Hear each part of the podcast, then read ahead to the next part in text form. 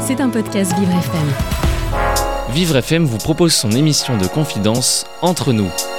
Ornella Dampron s'est installée tranquillement dans notre studio. Avec son invité, le moment sera unique. Vous écoutez Entre nous avec Ornella Dampron. Bonjour à tous, bienvenue dans Entre nous. Est-ce que vous allez bien ce matin? Est-ce que vous êtes en forme? Vous le savez, cette émission, premièrement, c'est la vôtre. De deux, on est là ensemble chaque matin. On célèbre des parcours de vie atypiques, uniques, différents, mais surtout des parcours inspirants parce qu'aujourd'hui, on en a tellement besoin. Mais cette émission, avant tout, c'est une émission qui cherche pas une notoriété éphémère. On cherche pas à faire du buzz. On cherche juste à vous faire du bien. Cette émission, elle a été créée pour vous apporter du réconfort parce que l'histoire de mes invités pourrait peut-être vous inspirer, vous émouvoir et puis surtout vous rappeler que chaque chemin de vie est important et inestimable. Aujourd'hui, préparez-vous à plonger dans un monde où l'imagination n'a pas de limite, où le fantastique et le merveilleux se rencontrent dans un ballet visuel envoûtant. Je reçois une personnalité artistique exceptionnelle, l'incarnation du tout est possible. Franck Arskouet est avec nous ce matin, un metteur en scène, auteur et photographe spécialiste du fantastique et du merveilleux. Dans l'univers captivant de Franck, chaque image raconte une histoire, chaque cliché est une porte ouverte vers un royaume où le rêve et le mystère règnent.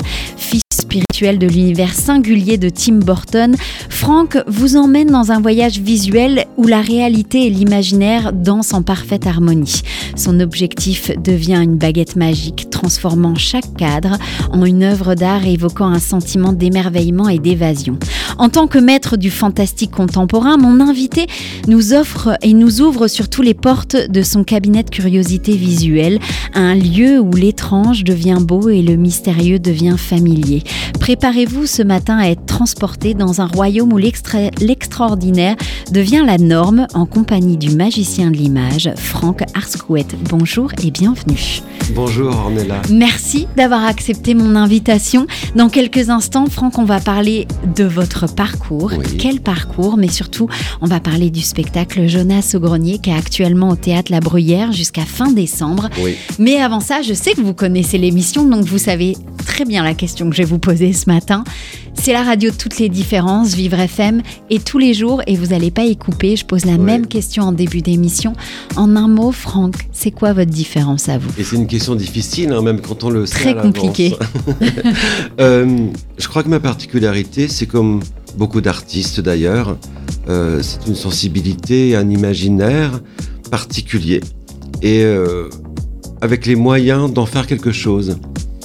Parce que finalement, beaucoup de gens ont de sensibilité, beaucoup de gens ont de l'imaginaire et ont envie de s'évader et de penser à toute autre chose que ce qu'on vit tous les jours. Mais euh, peut-être que la particularité des artistes, c'est qu'ils ont quelque chose en eux qui leur donne les moyens d'en faire quelque chose de concret. Voilà, on va parler et en de le partager avec les autres. D'un monde artistique que vous mettez euh, en place à chaque mise en scène, chaque photographie. On va parler de ça ce matin. On va s'évader un petit peu du quotidien. C'est une chose que vous savez pertinemment faire et on va le faire ensemble ce matin sur Vivre FM. Bonjour et bienvenue. Merci. Vous écoutez Entre nous avec Ornella Dampron. Aujourd'hui, direction l'univers singulier de Franck Arskouet. Nous allons explorer vos influences, vos inspirations, des histoires fascinantes derrière chacune de vos créations.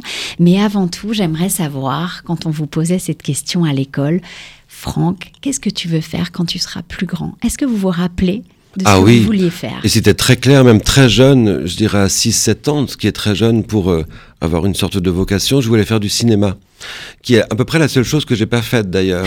Je, je, me demande toujours pourquoi, parce que j'ai fait tout sauf du cinéma. J'ai fait de la photo. Oui, mais la vie n'est pas finie. La vie n'est pas finie. Je peux encore en faire. Et euh, mais peut-être que c'était un rêve tellement énorme que euh, que je m'y suis jamais frotté par peur d'être déçu. Parfois, ça arrive quand on crée. Il y a des choses qu'on ne fait pas par peur de, de, ne pas de ne pas réussir à le faire, euh, ou que ce rêve s'écroule, ou qu'on soit déçu de ça.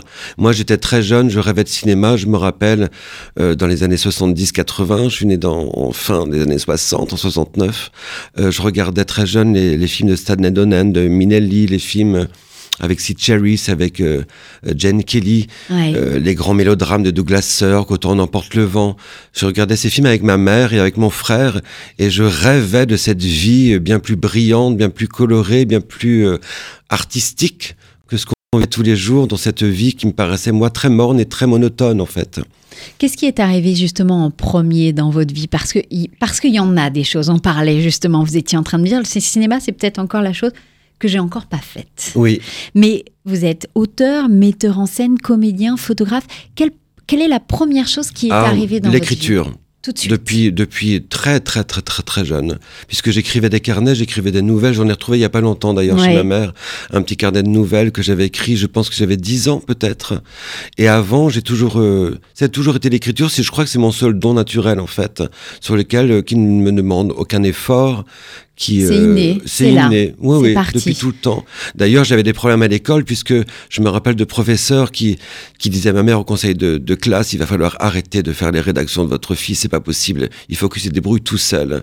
Et on me le disait en classe. J'avais un prof de français qui me disait, écoute, je te donne la meilleure note, mais je sais que c'est pas toi qui l'as fait. Et pour moi, c'était que- des humiliations terribles parce que je, c'était la seule chose que, que j'aimais faire, qui me perm- permettait de m'évader et qui pour moi était une chose très importante. Euh, d'écrire et d'imaginer des histoires, des mondes, euh, des vies parallèles. Et quand on me mettait ça dans la figure, je trouvais que c'était une injustice totale. Ça veut dire on ne croit pas euh, en ce que vous faites, en Exactement. fait, concrètement. Ouais, exactement. À quel moment, justement, vous avez peut-être voulu dire à toutes ces personnes Ah ben, si, si, c'est moi. Eh bien, j'ai jamais voulu le dire, mais j'ai voulu le montrer, en fait. Ouais. Et quand j'ai commencé, quand je suis parti, quand je suis parti à Paris pour euh, pour euh, faire carrière, comme on dit, Ouais. quand on veut être artiste et qu'on se dit que ici il se passe beaucoup de choses, on peut rencontrer beaucoup de gens. Et moi, je suis d'un milieu euh, de la classe moyenne bretonne où évidemment le, le milieu artistique était très très très très loin de moi. Et en venant à Paris, j'avais cette envie euh, de faire des choses, tout simplement. Ouais. Donc c'était vraiment mon arrivée à Paris à, à 20 ans passés, où j'ai commencé à faire des études d'abord de théâtre. Je suis rentré au conservatoire du 15e arrondissement et j'ai commencé tout de suite à écrire et à monter des spectacles. Et, et- et quel spectacle? Parce qu'il n'y en a pas eu qu'un. Il y en a eu beaucoup, énormément même. On peut, on peut en citer euh, quelques-uns. Oui. Prenez garde aux petites choses. C'était mon premier solo que j'avais euh, fait. euh, j'ai tourné très longtemps ce spectacle au Café de la Gare, au Théâtre Le Bout, euh, dans plein d'endroits. J'ai fait au moins Ouais. une dizaine de salles à Paris avec ce spectacle pendant très longtemps, pendant 2-3 ans. Et puis après, il y a Bienvenue à Chiki Bang Bang. Oui, c'était un spectacle musical. C'était mon premier spectacle musical. C'était un solo sur scène, mais qui était accompagné par trois musiciens. Il y avait eu deux formules. Il y avait eu Bienvenue à Chicky Bang Bang et euh, Anatole Croc a disparu, qui était un ersatz de ce spectacle sur des chansons de, et des musiques de Vincent Gaillard, qui est un ami avec qui on prépare un autre spectacle bientôt. Euh, Sous le ciel de Pékin. Oui, une comédie. C'est- Ça, ça n'arrête pas, ça n'arrête pas. Et puis, il y a aussi la chanson, l'écriture, toujours Oui. l'écriture pour des chanteuses. Oui, alors ça j'adore. Ça c'est mes plus grands souvenirs de création en fait, la chanson. Notamment l'album de la fille d'octobre que, Ouais. que j'ai entièrement écrit euh, avec Christophe Houssin qu'on retrouve ensemble sur le spectacle qu'on- qui se joue à Paris, euh, et Mallory Dufaux, qui est une des interprètes aussi de Jonas Grenier Ouais. qu'on joue actuellement au Théâtre de la Bruyère. Et ça, on a enregistré l'album Hurlevent il y a en 2007, donc on était en studio, c'est la première fois pour moi que j'allais en studio, et ça, je, je me rappelle de... J'ai un souvenir incroyable de ce moment-là, de création qui dure avec Oui, d'autres personnes. que entre euh, écrire euh, des spectacles Oui. et des chansons, il y a quand même une différence. C'est très différent. Euh, D'abord parce que la chanson, c'est une chose qui reste quand on l'enregistre. Et cet album Hurlevent, euh, je me rappelle de la première fois où je l'ai eu entre les mains et de l'émotion intense que j'avais d'avoir un objet euh, qui allait rester. Euh, le théâtre est tout à fait différent. On fait des choses qui ne resteront que dans, que dans le souvenir des gens Dans et dans nos propres souvenirs Ouais. et au, et au travers de quelques photos, de quelques vidéos qu'on pourra en faire. Mais cet album de chansons Hurlevent de la fille d'octobre, le jour où je l'ai eu entre les mains, euh, j'étais très fier, je crois, d'avoir cet objet et de me dire que c'est moi qui l'avais fait avec ces deux autres artistes, euh, Mallory et, et Christophe. Ça, c'est quelque chose d'important. Oui. En tout cas, on, on- on sent, euh, on sent, mais il y a eu d'autres. Alors, on parlait des, des spectacles musicaux aussi, parce qu'il y en a eu, il y a eu le bonheur. euh, Le bonheur moins un, c'était le tout premier spectacle que j'avais fait avec Thibaut Maillet et, et Pascal Rowe. Sleeping Bee. Sleeping Bee, ça c'était un magnifique spectacle qu'on avait joué au théâtre, au théâtre Michel, pardon. On, ça avait été très cruel, Sleeping Bee, parce que c'était un spectacle sur les années Broadway de Barbara Streisand, avec de magnifiques chansons, un très beau répertoire. Euh, c'était joué par, euh, par trois artistes sur scène, deux musiciens. On a fait deux séances au Théâtre Michel et les productions ne sont pas venues et ce spectacle s'est arrêté là, alors que c'était la première fois dans le monde qu'on, montait un spectacle autour de ce répertoire de Streisand. Et bon, j'ai toujours regretté que ce spectacle n'ait pas eu de suite parce que c'est un spectacle vraiment merveilleux. On sent que dans tout ce que vous faites, vous mettez un amour inconditionnel. Ah oui, parce que, mais il y a une raison simple à ça, c'est parce que euh, monter un spectacle, écrire un livre, faire un album, ça prend beaucoup de temps. C'est très compliqué. Et parfois on le fait et il n'y a rien derrière. Et parfois on le fait, il y a des choses derrière. Mais on, on, ne sait jamais exactement là où ça va aller. Euh, ni même si un jour ça va vivre. Et on le fait quand même à chaque fois, en tout cas c'est mon cas, avec euh, l'idée euh, très forte que ça va être extraordinaire. Et, il faut avoir cette idée-là, parce que si on n'a pas cette envie-là et cette idée qu'on va faire peut-être quelque chose d'extraordinaire, le chemin est trop long et trop difficile. Et je pense pas qu'on puisse faire des choses euh, avec euh, panache et, et, comment dire et, euh, et, amour, envie, intention. Et des choses, oui, mais je pense que vraiment il faut être animé d'une très grande envie pour faire ça, parce que c'est trop difficile en fait. Ça demande trop de temps, trop d'énergie, ça coûte de l'argent, on en fait perdre parfois à des gens, on en fait souvent, j'espère, gagner. aussi pour être positif quand même. Mais en fait, on n'est jamais sûr de rien. Donc quand on le fait, il faut être très sûr de soi et de son envie de le faire surtout. À quel moment est arrivée la photographie dans votre vie? Alors tardivement, parce que moi j'avais commencé à faire du théâtre, euh, à écrire, à jouer, à mettre en scène euh, à partir de 22-23 ans. Euh, et la photographie est arrivée à la quarantaine, donc il y a une quinzaine d'années maintenant. c'est arrivé vraiment à défaut de, c'est-à-dire que on avait fait l'album de la fille d'octobre dont on parlait il y a quelques instants et il fallait faire une pochette et je voulais une très belle pochette. Et j'avais appelé Franck Lénisson euh, qui était un ami qui était un, photographe euh, de mode euh, vraiment incroyable d'un très grand talent et qui avait fait cette pochette et j'étais très frustré parce que j'aurais rêvé de faire cette pochette. Et quand on était dans la vallée de Chevreuse en train de faire le shooting de photos en extérieur pour cet album je me disais la prochaine fois c'est moi qui le ferai sauf que je n'ai aucune compétence en photo j'ai jamais apprise L'avantage, c'est que maintenant, le numérique permet euh, d'arriver à avoir un résultat visible sans avoir à passer par des développements de pellicules, etc. On perd beaucoup moins de temps. Donc je me suis lancé dans la photo il y a une quinzaine d'années et ça a commencé, euh, ça a marché très vite en fait. J'ai eu beaucoup de demandes, je connaissais déjà beaucoup d'artistes, donc j'ai travaillé pour des artistes, fait des pochettes d'albums, fait des, photos d'artistes, euh, des, des, des affiches. Et j'ai commencé à en faire beaucoup, beaucoup, beaucoup, beaucoup tout ça, ça rentre dans une. On est dans un, fil rouge un peu de votre vie qui est vraiment artistique, hein, un peu dans, dans, tous les domaines. Est-ce qu'il y a une création qui, pour vous, a été peut-être plus mémorable que d'autres, que, que ça soit euh, sur la scène ou justement en, musique, en chanson Alors, je reviendrai sur le. Sur, euh, oui, oui, il y en a deux en fait pour moi. Le premier, c'était cet album de La fille d'octobre, parce que cet album. Euh, moi, je suis un grand fan de Kate Bush, la chanteuse anglaise qui pour moi est d'une créativité folle, euh, qui était, c'est vraiment un génie. Et, euh, et, et, cet album Hurlevent de la fille d'octobre, j'avais envie d'en faire une sorte d'album euh, comme une sorte de Kate Bush à la française, ce qui se fait pas beaucoup. On va pas beaucoup dans cet univers-là. Et Christophe Houssin, qui est un, à mon sens, un génie de, de, de la chanson, de la musique. C'est un compositeur vraiment incroyable, un arrangeur euh, de, de, de qui a une inspiration incroyable. Et quand je l'ai rencontré, euh, je me suis dit que si je pouvais faire quelque chose avec lui, ce serait vraiment incroyable. Et, on et j'étais très euh, armé de cette conviction que si on faisait quelque chose ensemble, ça allait être fantastique. Et le projet était, pour moi, en tout cas, à la hauteur de ce que j'espérais. Donc quand j'ai eu cet album entre les mains, qu'on l'avait fini, qu'on l'avait enregistré avec Mallory Dufaux, donc il faisait toutes les voix, euh, j'avais presque le sentiment prétentieux d'ailleurs euh, en, réalité, c'était, je pense, juste un orgueil bien placé de penser qu'on avait peut-être réussi comme une sorte de petit chef-d'œuvre. En tout cas, pour moi, pour nous, pour notre petite équipe, on avait fait exactement ce qu'on voulait faire. Donc, j'avais cette fierté d'être arrivé pour la première fois à faire quelque chose qui soit exactement ce que je voulais. C'était ça mon, mon, mon, amour pour cet album était là en fait. C'était que c'était exactement ce qu'on avait voulu faire. Votre travail évoque souvent euh, l'idée d'un cabinet de curiosité visuelle. Oui. Pourriez-vous euh, m'en dire un petit peu plus peut-être sur cette notion et euh, sur la manière dont elle se manifeste dans votre approche artistique? Ben, C'est-à-dire que d'une manière générale, depuis que je suis jeune, petit même, le réalisme m'ennuie. Je me suis toujours beaucoup ennuyé jeune, par exemple. Je trouvais que la vie était beaucoup trop triste par rapport aux rêves que j'avais. Il se passait pas grand chose. Euh, je vivais en Bretagne. Euh, je rêvais d'exotisme et de plages désertes, je rêvais de Bora Bora pendant des années. Et, et, pour le reste des choses, c'est à peu près la même chose. C'est-à-dire que euh, je, si on s'intéresse au réalisme, par exemple, je préfère voir un reportage, je préfère voir des gens qui ont enquêté pendant des mois et des mois sur un sujet. Ça me paraît toujours plus intéressant qu'un film ou qu'une œuvre d'art qui va singer ce réel-là. Donc pour moi, l'art, euh, c'est tenter de faire autre chose que ce qu'on voit et, et, décoller cette espèce de pellicule qui, qui vient sur la réalité pour voir autre chose.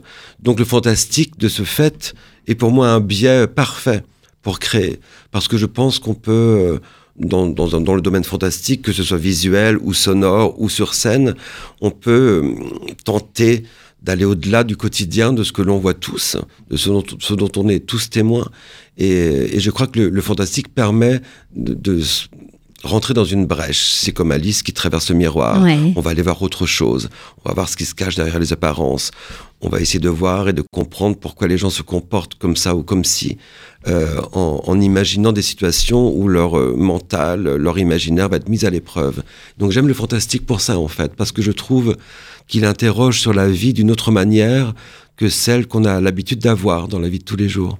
Mmh. En tant qu'artiste, justement, vous avez euh, certainement, vous avez évolué au fil des années, au oui. fil du temps qui passe. Comment vous pourriez euh, décrire justement votre propre progression artistique?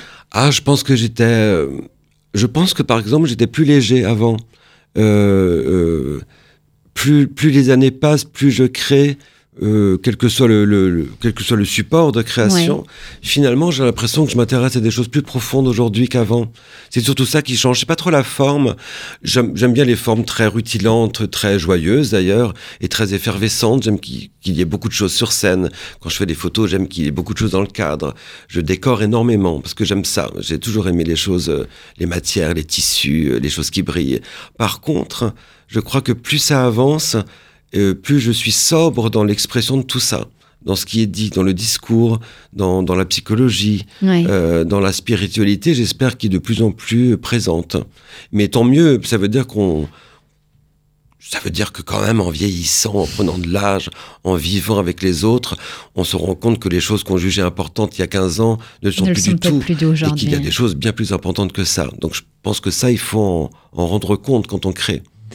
Franck Arscoët est avec nous ce matin. Dans quelques instants, on va revenir ensemble pour parler de votre spectacle Jonas au grenier qui est actuellement au théâtre La Bruyère. Et tout ça, bien évidemment, c'est avec euh, vous. Vous êtes un petit peu, euh, j'ai envie de vous qualifier ce matin d'arc-en-ciel artistique. C'est un peu ça. Bah, merci. Voilà, Ça on va, on va revenir ensemble dans quelques instants, bien évidemment, sur Vivre FM, la radio de toutes les différences.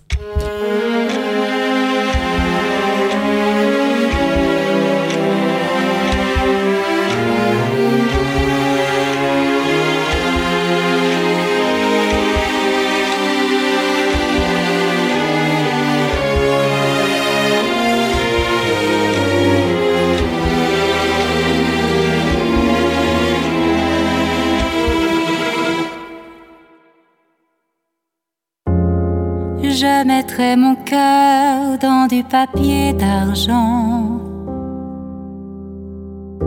Mon numéro d'appel aux abonnés absents.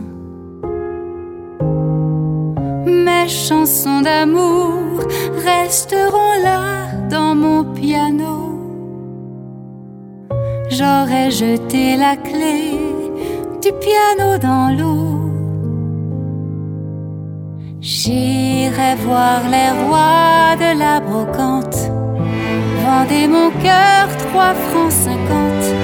Tu savais si bien l'écouter que ma vie s'est arrêtée quand tu m'as quitté.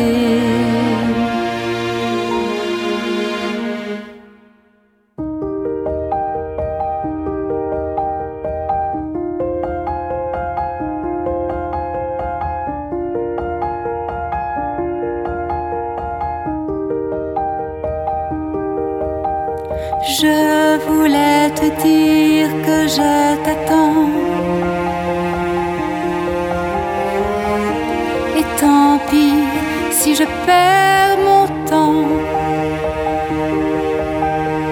Je t'attends, je t'attends tout le temps. Sans me décourager pourtant. Comme quelqu'un qui n'a plus personne.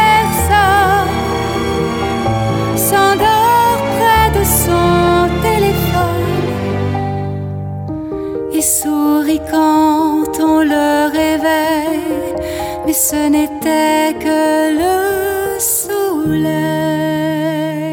Amala Landré, je voulais te dire sur Vivre FM.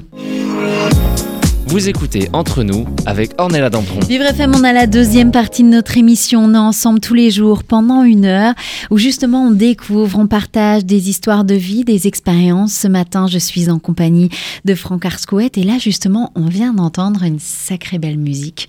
Et je crois que vous la connaissez plus que bien, cette Ah oui. musique d'ailleurs. Oui, oui, ce sont les chansons de Michel Jonas et c'est Amala Landré qu'on vient d'entendre. C'est un extrait de ce qu'on avait fait pour 42e rue, Oui. Euh, une très belle émission de Laurent Vallière. Et euh, c'est Je voulais te dire que je t'attends, l'un des grands, l'une des grandes chansons de Jonas, Bien sûr. de son répertoire sentimental. Ouais, justement, ce spectacle, votre spectacle Jonas au grenier, qui est actuellement au théâtre La Bruyère jusqu'à fin décembre, Oui. c'est tous les dimanches et lundis à 20h. Une musique incroyable. Comment vous est venue l'idée, justement, de dire tiens, si on reprenait les musiques de Michel Jonas Et alors en fait, c'est très précis, c'est parce qu'on on était en confinement, comme vous le savez tous.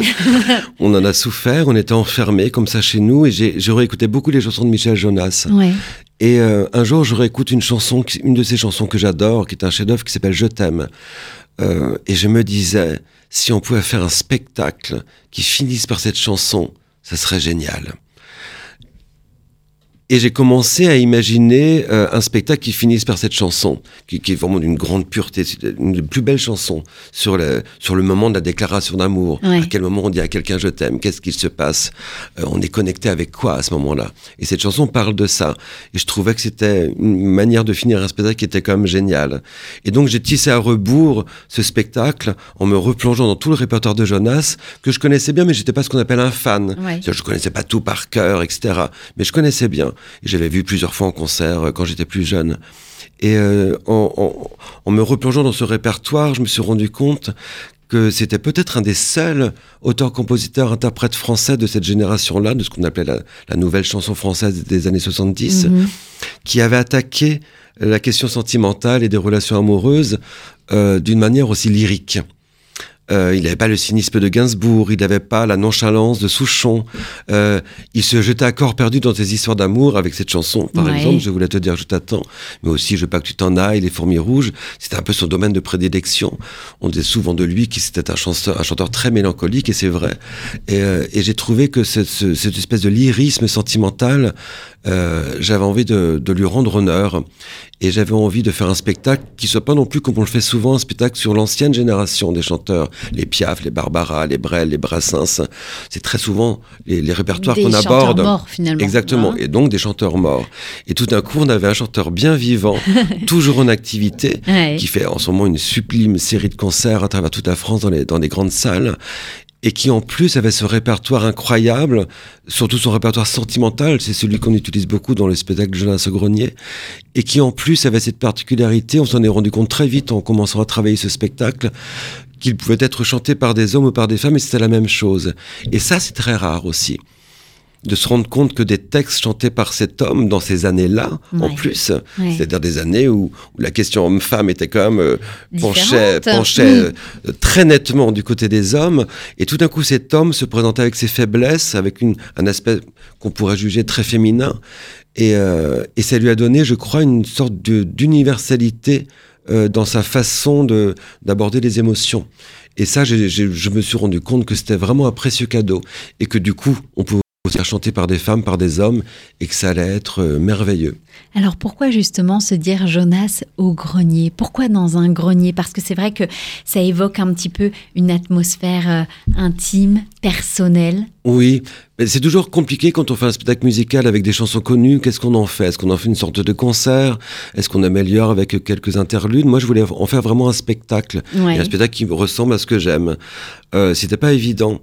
Euh, mais j'avais eu l'idée de ce grenier parce que j'étais en train de lire à ce moment-là, il y a deux ans, euh, une nouvelle d'un auteur polonais qui s'appelle Bruno Schulz, qui a écrit dans les années 60 deux recueils de nouvelles avant d'être tué par la milice dans les, dans les rues de Varsovie. Et euh, dans une de, un de ces recueils, il y a une, une nouvelle qui s'appelle Les mannequins et qui parle de mannequins oui. qui sont bloqués, de mannequins en plastique qui sont bloqués dans, une, dans un entrepôt et qui rêvassent de vie humaine.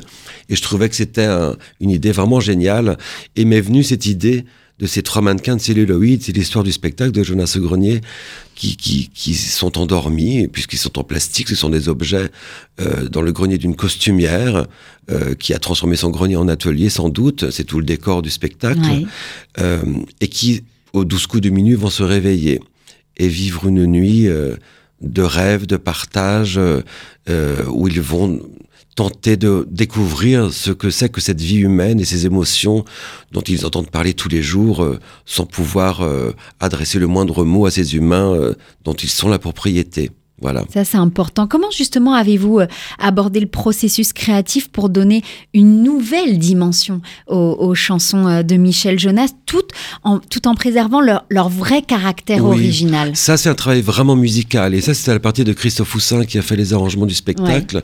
D'abord, il fallait uniformiser des chansons qui s'étalent sur quasiment 50 ans de carrière. Rien que ça. Donc avec des sons très différents entre les années 70 et les dernières chansons qu'on utilise datent des années 2000, 2010.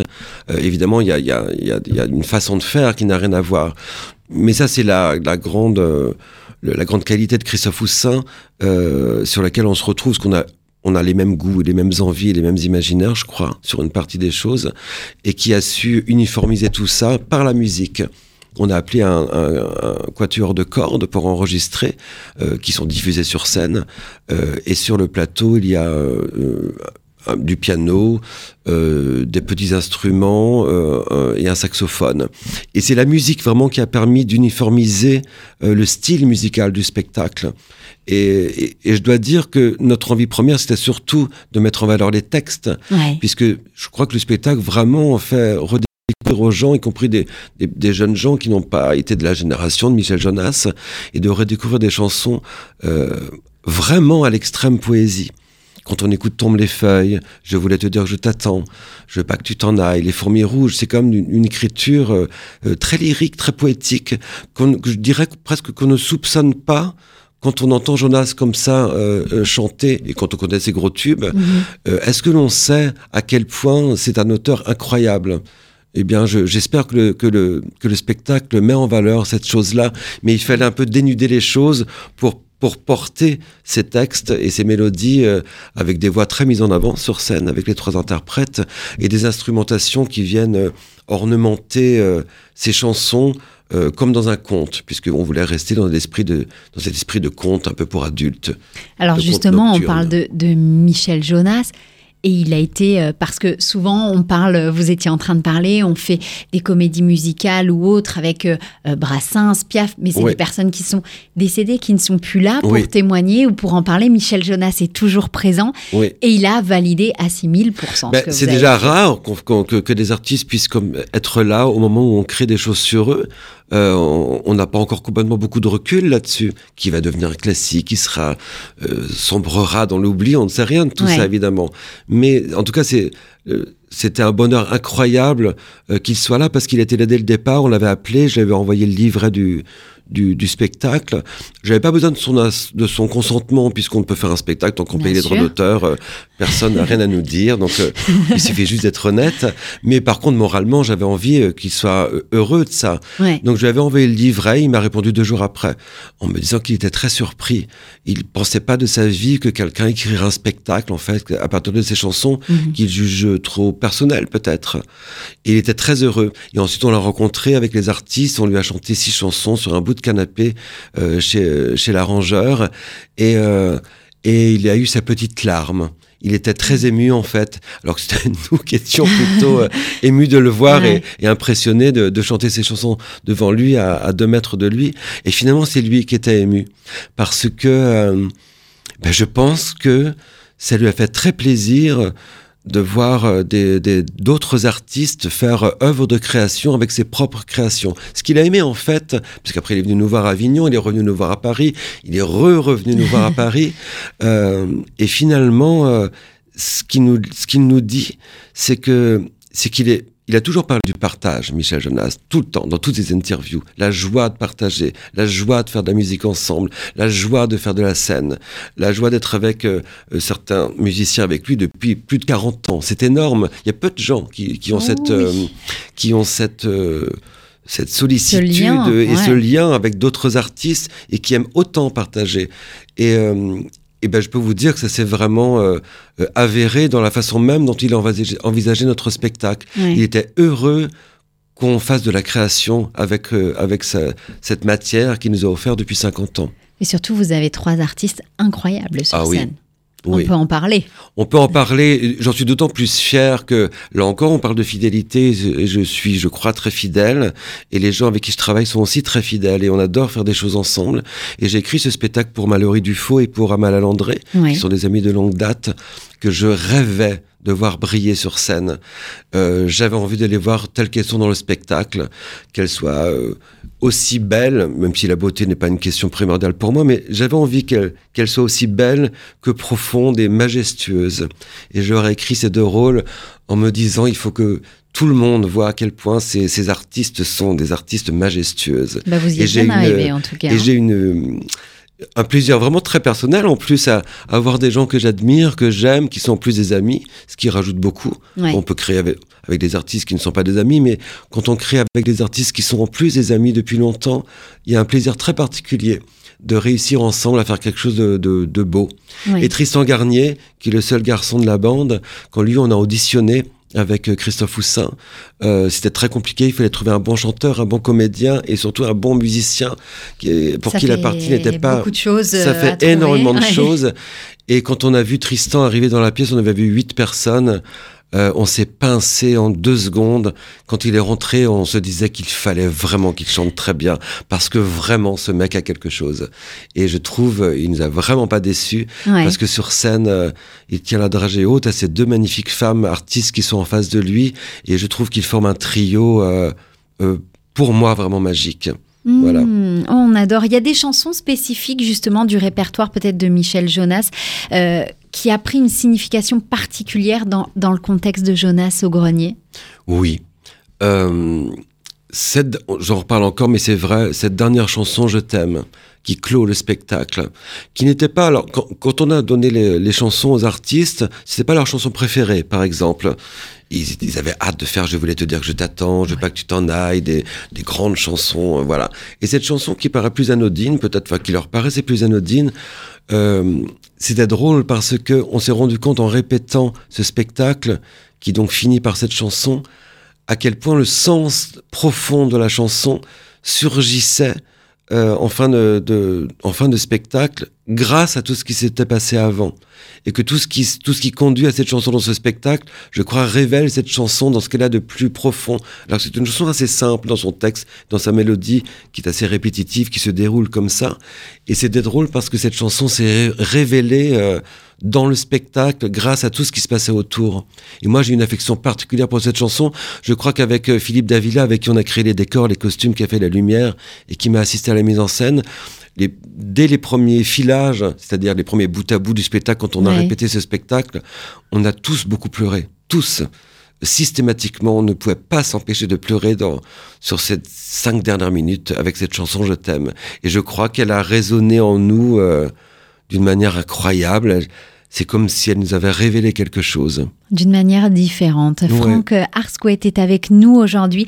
On va continuer de parler de ce spectacle incroyable, Jonas au grenier, qui est actuellement au théâtre La Bruyère jusqu'à fin décembre. Donc courez ici, vite, vite, vite, c'est maintenant. On continue d'en parler. Restez, en, restez avec nous. On se retrouve dans quelques instants sur Vivre FM, la radio de toutes les différences. I don't give a single fuck. Don't say you're sorry. I'll be out up in the club. Don't need nobody, we are done. A chow, I want out, had enough. Fuck your la, la la la, la la la, la la la. Coming up, I'm a baller, uh huh. She looking fire on the gram, only riding solo, uh huh. Iced out on the cam, she swiped out left, right, left. Get the fuck out of my bed, you low key met your bed. If you think I'm coming back, go I don't give a single fuck. Nah, nah, nah. Don't say you're sorry, I'll be out of the club. In the club. Don't need nobody, we are done. Bella ciao, I want out, had enough. Fuck your la, la la la, la la la, la la la. Fuck your la, la la la. Baby, we are done. La la la. So long, Bella ciao. La la la la.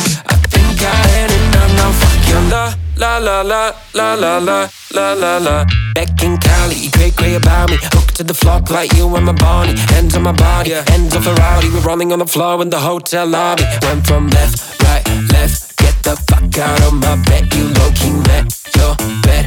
If you think I'm coming back, go I don't give a single fuck. Nah, nah, nah. Don't say you're sorry, I'll be out up in the club. In the club. Don't need nobody, we are done. Bill a chow, I want out, had enough. Fuck your la, la la la, la la la, la la la. Fuck your la, la la la. Baby, we are done. La la la. So long, Bella ciao. La la la la. I think I had enough Fuck la la la la, la la la, la la la. You run your mouth all over town like I care for your drama. Always out there hating on me, fucking up your karma. You ain't got no place to go, please stop calling me up. We are done, Bella ciao. I want out, had enough. Fuck your la la la la. Baby, we are done. Baby, we done. La la la. So long, Bella ciao. Fuck your la la la la.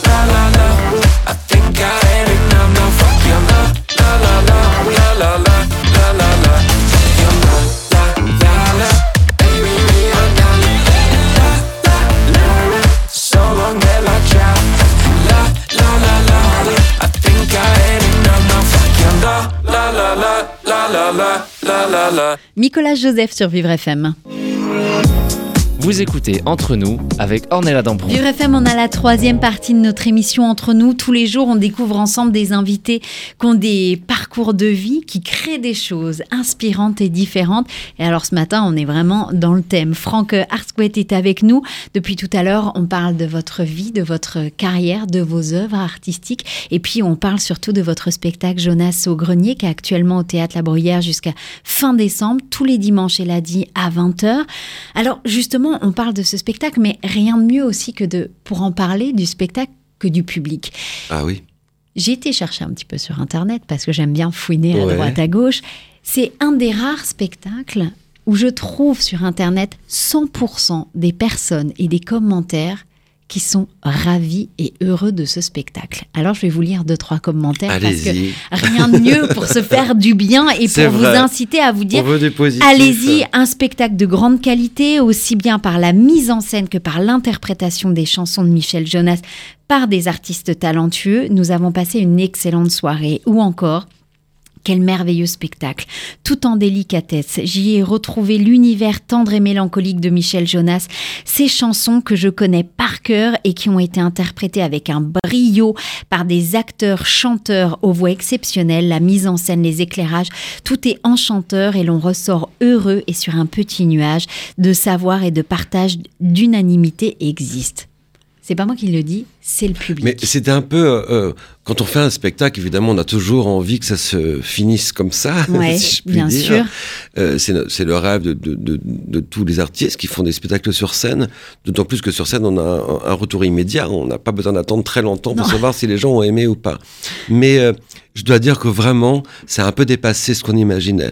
Parce que les, euh, on avait envie de faire évidemment un beau spectacle, un spectacle profond. On a, on a mis beaucoup de notre spiritualité dedans, de, de ce qu'on imagine, de, de l'importance du partage, et ce dont parle le spectacle, l'importance du partage, qu'on est beaucoup plus heureux quand on partage que quand on est seul. Bien sûr. Qu'on est beaucoup plus euh, heureux quand on rêve ensemble, quand on a les mêmes envies, quand on s'émancipe de, de- des carcans dans lesquels on nous inflige, qu'on nous inflige, etc. Mais on ne s'attendait pas vraiment, enfin moi en tout cas je m'attendais pas vraiment, on l'a éprouvé à Avignon où les spectateurs euh, ont l'habitude, et c'est pour ça qu'on fait Avignon, de rester beaucoup parler avec les artistes après le spectacle. Nous on jouait, on jouait à 23h au théâtre actuel à Avignon, donc on sortait à minuit et demi et on a vécu des soirées incroyable où les gens venaient nous pleurer dans les bras, nous dire à quel point ça leur avait changé euh, leur journée, leur semaine, peut-être même leur année. Et on a encore à Paris aussi des, des, gens qui restent beaucoup, beaucoup, beaucoup à nous parler à la fin du spectacle, qui sont très émus, dans une émotion en plus qui est assez belle, parce que c'est pas une émotion de tristesse, c'est une émotion euh, de bonheur, euh, de d'avoir vécu une heure et demie sur une scène et dans le public avec cette idée du partage qui est dans le spectacle et que du coup on éprouve après le spectacle avec les gens. Et on est je trouve dans une osmose parfaite de ce que veut dire le spectacle. Parce que le spectacle est vraiment parle de ça. Et c'est ce qu'on éprouve en retour et c'est un cadeau assez merveilleux que qu'en tant qu'artiste on puisse être là et entendre ces gens qui nous disent mais moi ça m'a bouleversé et je me suis retrouvé dans cette envie euh, très pure du partage. Et c'est vraiment, euh, vraiment assez bouleversant pour nous quand même. Avec, euh, avec une mise en scène qui est assez impressionnante, importante, avec des moments qui sont euh, très atypiques et uniques. Je pense à ces dernières scènes à la fin. Oui, voilà, je ne dirais pas plus, j'en dirais pas plus, mais il se passe des choses et il y a, y a, une émotion qui se dégage de, de ces trois personnages sur scène, de vos, de vos trois acteurs, chanteurs, et puis de, de, de toute cette ambiance en fait qu'il y a bah, autour. en fait, c'est un spectacle qui est assez compliqué à faire parce que on, marche sur un fil. Il n'y a pas des moments spectaculaires, il n'y a pas de, il y a pas de décor qui se retourne. On n'a pas des moyens colossaux et on a trois artistes sur scène. Et euh, donc, faut faire très attention.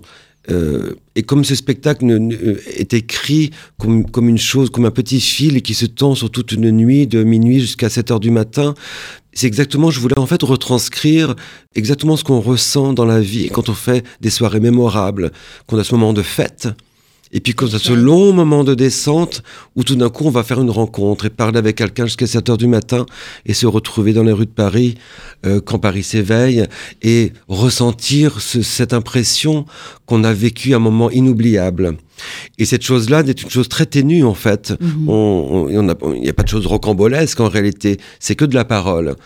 Sauf que faire un spectacle sur de la parole et, de l'échange, c'est compliqué parce qu'on frôle l'ennui très vite, on peut tomber dans la mièvrerie sentimentale très vite. Et mais ça, je je crois qu'on a fait attention dans l'écriture, mais aussi c'est aussi grâce aux interprètes qu'on a ça.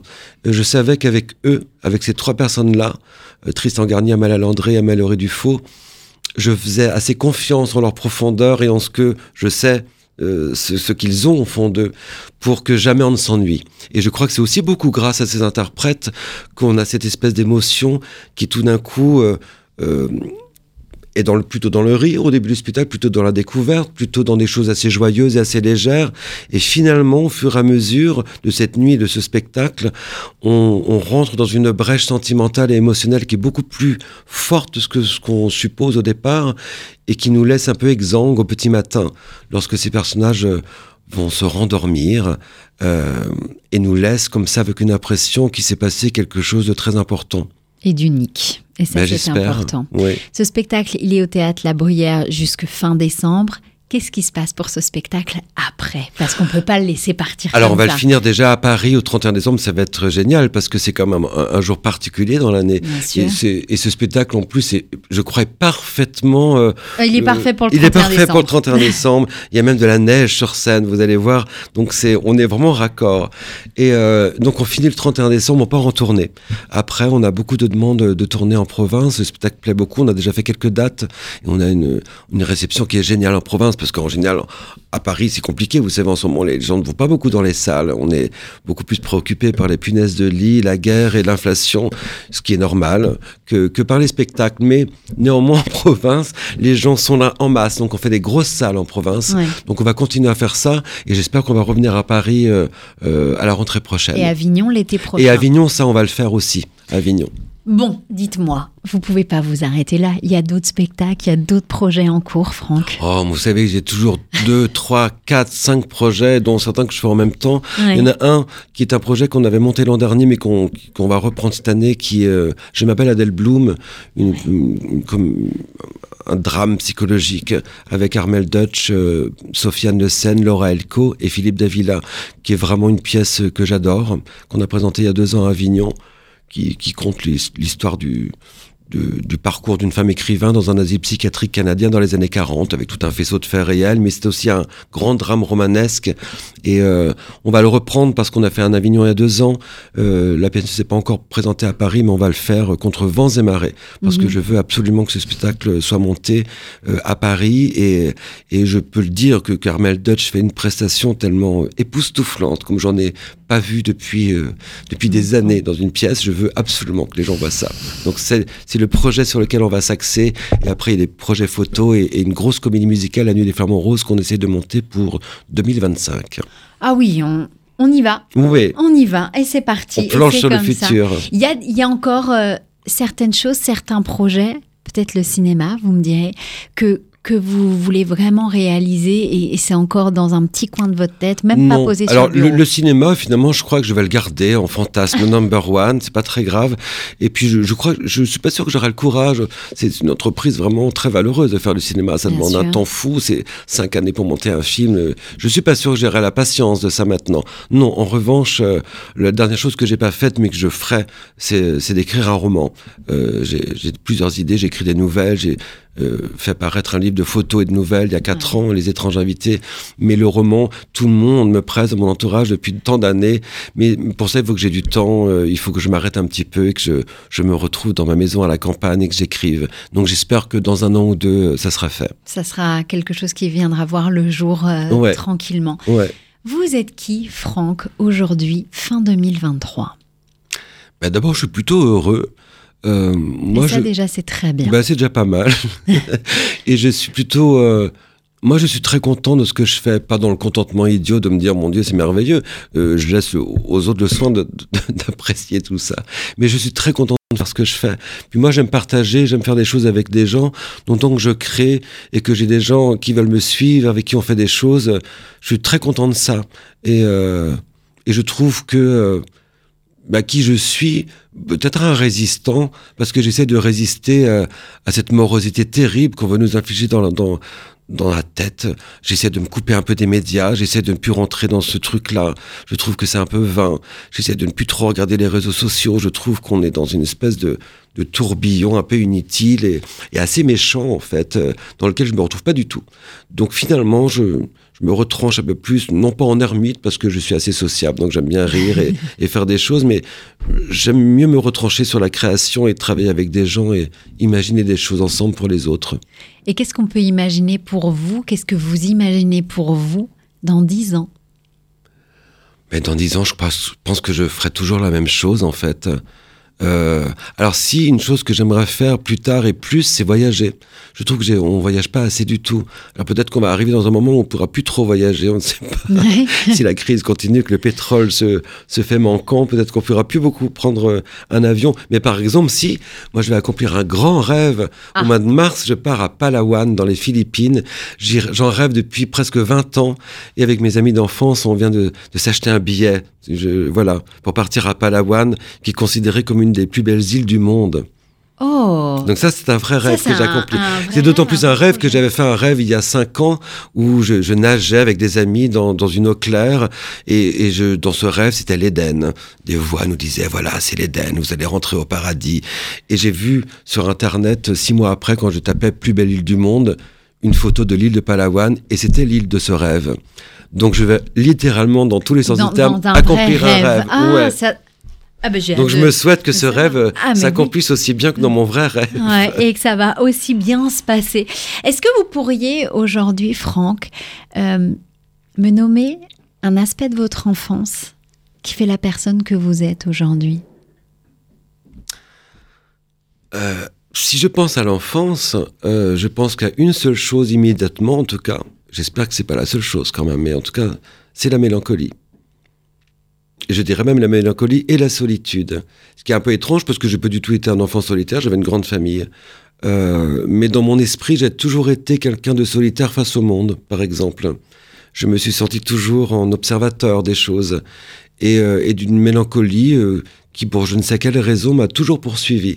Mais une mélancolie assez joyeuse, parce que moi je suis quelqu'un de très joyeux dans la vie, très optimiste d'ailleurs, contre vents et marées. Il n'y a pas grand-chose qui puisse euh, me, me rendre triste en réalité. Mais cette mélancolie de l'enfance, euh, je crois, est toujours là. Et c'est une chose que, dont je, qui est ancrée dans ma tête euh, depuis tout le temps, qui est assez claire. D'où l'écriture. Mais je pense qu'on comble des, des- on comble des espaces vides et des envies de voyage et de rêve euh, qui n'ont pas été accomplis à un moment, sans doute. Alors si justement aujourd'hui, là on parle d'enfance, si vous aviez votre enfant intérieur qui Mhm. était là et, et qui a une petite dizaine d'années, qu'est-ce que, avec le regard que vous avez sur la vie Mhm. aujourd'hui, qu'est-ce que vous pourriez dire à, à ce petit garçon? Oh, de garder la confiance que qu'on est en mesure de réaliser tous ses rêves, ça c'est sûr. Moi j'en suis persuadé. Et donc je le rassurerais parce que sans doute qu'il aurait un peu peur de ne pas pouvoir les réaliser. Mais euh, je lui dirais de garder cette confiance-là, qu'il suffit de le faire pour l'avoir, en fait. Si aujourd'hui il y a des les gens qui nous écoutent justement se disent oh, j'aimerais entendre un conseil, n'importe lequel, de Franck, ça serait quoi? De se lancer. Euh, on passe tellement de temps et j'entends tellement de gens me dire mais je n'ose pas, mais comment, oh là là, qu'est-ce qu'on va penser de moi et co- par- comment je vais faire ci ou comment je vais faire ça? La réalité c'est qu'il faut faire les choses et qu'il faut faire fi du jugement qu'on peut bien porter euh, autour de nous sur euh, nos actions et qu'il faut pas, faut pas du tout avoir peur. Oui, en fait c'est ça, c'est de pas avoir peur. Ouais, Faut jamais avoir peur de rien faut se lancer. faut se lancer. Et la réalité, c'est que si on fait des choses euh, en toute honnêteté, sans faire du mal aux autres, il n'y a aucune raison d'avoir peur de quoi que ce soit. Euh, il peut rien se passer, en réalité. Et je ne sais pas pourquoi on a peur de faire des choses ou de se lancer dans des actions incroyables, puisque la réalité, c'est qu'on ne risque rien. Donc, il faut avoir peur de rien. Vous n'avez jamais eu peur? J'ai eu peur il y a longtemps, et depuis au moins 15 ans, plus du tout. Et Non. si je peux me permettre de vous demander pourquoi depuis 15 ans Parce que j'ai décidé. Tout simplement. J'ai décidé, je me rappelle même d'une- d'une euh, de vacances en Grèce avec des amis en Crète exactement. On était sur une toit terrasse d'un logement qu'on louait au bord de la mer. Et il y avait une lune spéciale, je crois, ce soir-là. Et il y avait, on entendait sur les collines au loin euh, de la musique grecque traditionnelle. C'était très beau. Et on s'était dit tous à ce moment-là, on était sept ou huit amis, et on s'était dit, aujourd'hui, on va décider qu'on arrêterait d'avoir peur et que ce mot-là, on ne l'emploierait plus. Et, et je l'emploie quasiment plus. Ça veut dire qu'il ne me sort plus de la bouche. J'ai évacué euh, de mon dictionnaire intérieur. Il est resté là-bas, en Ouais, Crète, ouais. loin. En tout cas, on peut retrouver euh, votre spectacle avec euh, beaucoup d'amour, beaucoup de bienveillance. Un spectacle qui fait du bien. On en a vraiment besoin en ce moment. Je vous conseille à tous d'aller voir ce spectacle Jonas au grenier, qui est actuellement au théâtre La Bruyère jusque fin décembre, jusqu'au 31, les dimanches et lundis à 20h. Merci à vous tous d'avoir suivi cette émission. Merci à mon équipe de choc, mon réalisateur Dominique Lemaitre, Monsieur Fantastique Julien, parce qu'une émission, avant tout, c'est une équipe. On travaille ensemble pour réaliser quelque chose de joli. Mais surtout, Franck, merci à vous. Ben, merci, Merci beaucoup. pour cette, euh, cette gentillesse, merci pour vos mots, merci pour euh, des petites euh, clés que vous avez pu euh, donner aujourd'hui et qui peuvent peut-être effectivement changer la vie de certaines Ben, personnes qui nous écoutent. Merci d'avoir été avec nous en tout cas, Franck, ça a été vraiment un Merci réel bonheur pour moi ce matin. C'était un podcast Vivre FM. Si vous avez apprécié ce programme, n'hésitez pas à vous abonner.